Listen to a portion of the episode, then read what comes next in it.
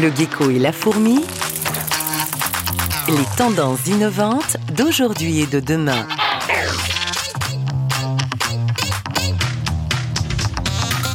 On a créé l'école qu'on aurait rêvé de faire et qui, après avoir cherché où euh, cette école existait, on est arrivé à la conclusion que cette école, en fait, elle n'existait pas. Et donc, on s'est dit, bah, il faut la créer parce que nous sommes absolument convaincus que le monde a besoin de cette révolution en termes d'éducation, de cette révolution en termes de recherche. Bonjour, aujourd'hui nous parlons de l'innovation dans l'éducation avec la naissance de Lumia, une école du monde d'après basée dans les Alpes-Maritimes qui participe à la co-construction d'une civilisation consciente et agissante. Et puis comme d'habitude, nous ferons aussi un tour d'horizon de l'actualité des tendances d'aujourd'hui et de demain. Bienvenue dans le Gecko la fourmi. Apprendre, oui, mais autrement, c'est donc le pari relevé par Lumia. J'ai le plaisir de recevoir Christophe Sampels, le cofondateur de cette école atypique. Bonjour Christophe. Bonjour, merci de m'accueillir. La première promotion est donc arrivée en classe le 21 septembre dernier. Si toutefois on peut dire classe, quels sont les axes de travail du parcours pédagogique de Lumia? La première singularité de Lumia, c'est son positionnement. Euh, nous faisons de la soutenabilité forte l'axe central de notre positionnement. Alors ça veut dire quoi la soutenabilité forte? Ça veut dire que plutôt de subordonner la question environnementale et sociale à la primauté de l'économique, nous on inverse la proposition. On part de ce que la planète est capable de supporter en termes de prise en charge des besoins humains. On y encastre ensuite les enjeux sociaux, charge à nous, in fine, de trouver les meilleures configurations économiques pour rendre cette prise en charge des besoins humains possible et viable, mais dans le respect des limites planétaires et dans le respect de la prise en charge des besoins humains dont personne ne devrait manquer. Donc on inverse paradigmatiquement la proposition. Et puis euh, dans, dans, les modalités de mise en œuvre, donc on a, on a d'abord un programme qui est construit sur trois grands éléments socles. Euh, on part du principe que pour transformer des systèmes existants, pour faire émerger des systèmes véritablement soutenables, il faut d'abord une, une, assise personnelle solide. Il faut une assise euh, psychique, émotionnelle stable. Il faut bien se connaître soi. Et donc on va travailler sur soi, sur son intériorité, sur son écologie personnelle. Le deuxième élément, c'est que pour, pour, transformer un environnement, forcément, euh, cela appelle un projet collectif. On ne transforme pas une réalité seule. Et donc, il faut développer des compétences euh, relationnelles, euh, des compétences sociales, telles que la capacité à coopérer, à co-créer, à mobiliser de l'intelligence collective. Le troisième élément, c'est la capacité à prendre en charge les besoins humains dans le respect des principes du vivant à travers la mise en œuvre de modèles qui soient régénératifs, régénérateurs de patrimoine naturel, régénérateurs de, de patrimoine social. Ça, c'est pour le contenu. Pour la forme, ben, on a à peu près cassé tous les codes de l'enseignement classique. Nous proposons des promotions intergénérationnelles. Euh, nous allons effectivement passer un peu de temps dans, un, dans une classe euh, mais avec des pédagogies extrêmement actives. On va aller beaucoup dehors, beaucoup sur le terrain. Donc voilà, une, pédagogie euh, qui cherche à restaurer aussi les capacités intuitives que nous portons toutes et tous en notre fort intérieur, mais avec une rigueur et une exigence de recherche qui permet d'affronter la réalité du complexe, de l'assumer et de considérer qu'en fait c'est un compagnon à intégrer dans la route de l'action pour pouvoir agir de manière pertinente. Et donc ça se traduit dans une place importante de projets de recherche-action au sein de notre pédagogie. Vous pouvez nous donner un exemple de projet recherche-action? Je vous donne un exemple de sujet sur lesquels on travaille beaucoup. C'est toute la reconstruction de modèles socio-économiques à visée de soutenabilité forte. La grande majorité des modèles économiques qui aujourd'hui sont mis en œuvre sont des modèles économiques volumiques, c'est-à-dire qu'ils reposent sur euh, la vente ou la prestation d'un volume d'unités, le plus souvent adossé à de la consommation de ressources ou à de la consommation d'énergie, pour que les organisations sous-jacentes se développent.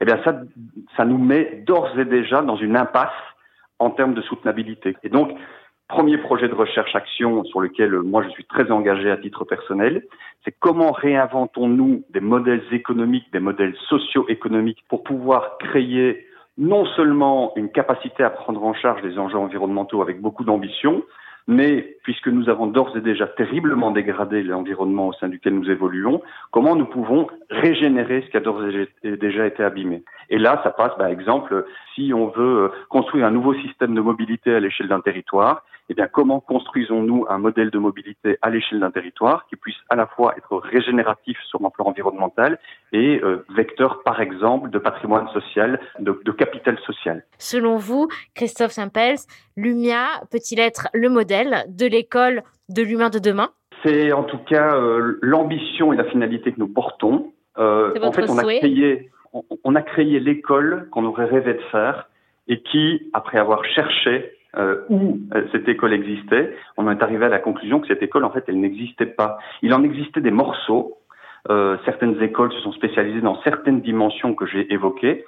Et une école qui intégrait toutes ces dimensions avec, en assumant un paradigme soutenabilité forte, euh, ça, on n'en a pas trouvé. Et donc on s'est dit, bah, il faut la créer parce que nous sommes absolument convaincus que le monde a besoin de cette révolution en termes d'éducation, de cette révolution en termes de recherche. Dieu sait qu'aujourd'hui le monde de l'éducation est en ébullition sur ces sujets.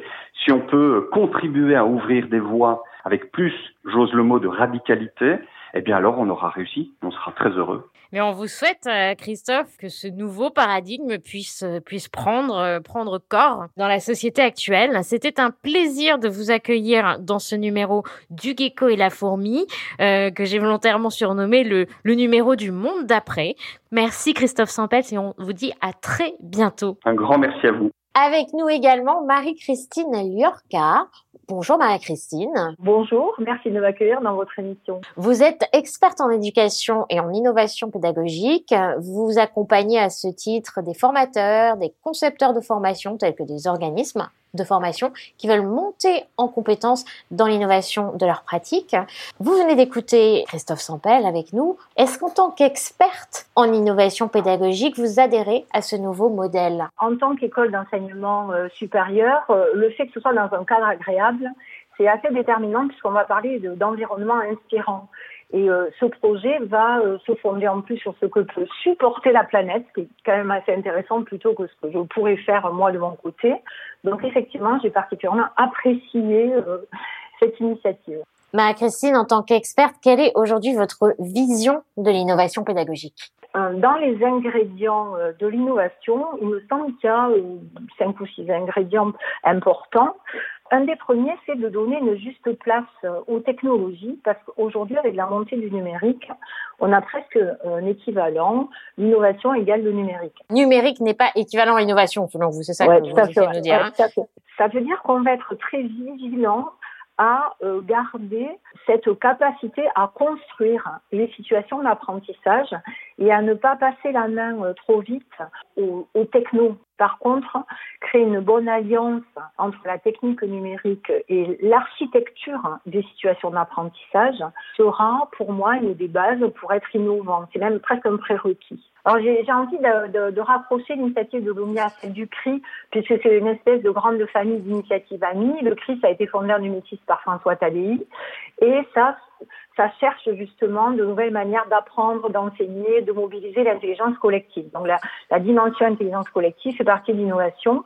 Euh, Aujourd'hui, dans l'innovation, donner une juste place aux technologies est assez majeur. La deuxième dimension qui est fondamentale, c'est la question de la multimodalité. Alors la multimodalité, c'est pas juste combiner numérique et présentiel, mais c'est combiner les types de lieux où on apprend, en salle, dans des lieux informels, en déambulation par exemple, parce que marcher, ça fait émerger des idées flottantes, combiner avec des effectifs, apprendre seul, en groupe, avec ou sans formateur, des supports qui vont aller du papier au mur d'écriture, au maquettage, et les types de production.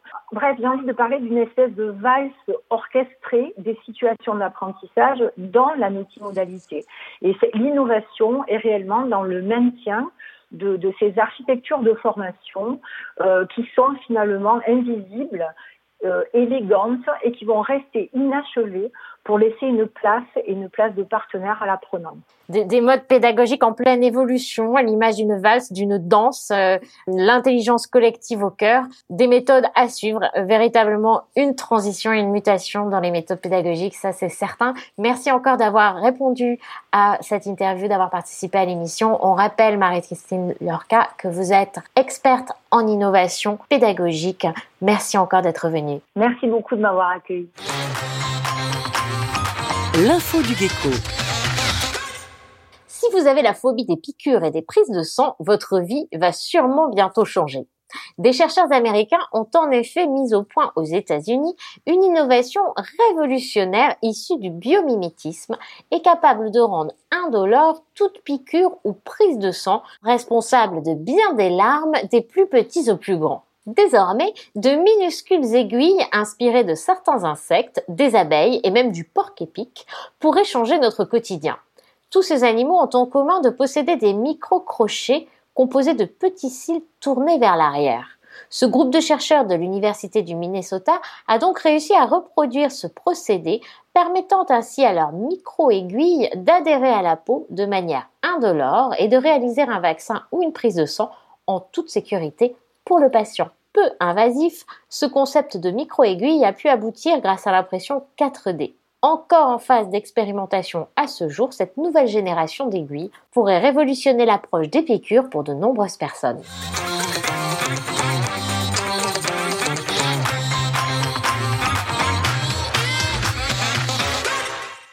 En bref, dans l'actualité des tendances innovantes du quotidien, une innovation digitale au rayon du retail.